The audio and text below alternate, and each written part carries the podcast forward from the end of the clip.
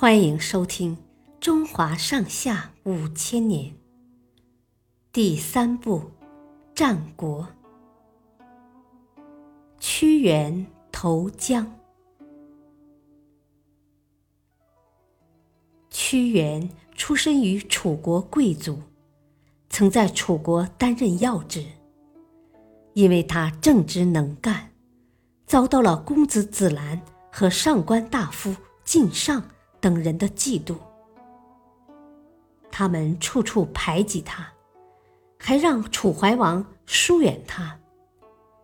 屈原反对楚国投靠秦国，主张联齐抗秦。但齐怀王不听他的劝告，还将他流放到了汉北。几年后，屈原虽被召回了国都，但仍然得不到重用。后来，楚怀王在子兰等人的怂恿下前往秦国，结果被秦国扣留，客死异乡。屈原指责子兰等人的卖国行径，于是又被流放到了长江以南一带。屈原经常在洞庭湖边、汨罗江边，一边走一边唱着悲愤忧伤的歌曲。他披头散发，面容憔悴。一位渔夫劝他说：“您何必要这样呢？楚国上下，谁不知道您是忠臣？”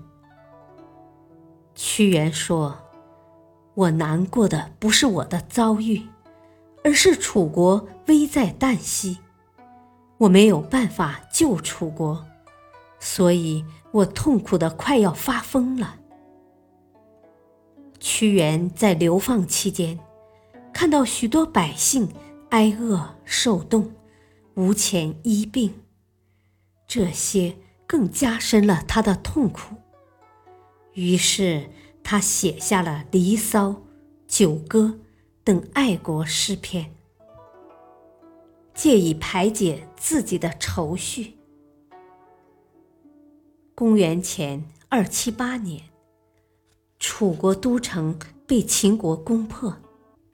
农历五月初五这天，悲愤绝望的屈原抱着一块大石头，跳入了汨罗江中。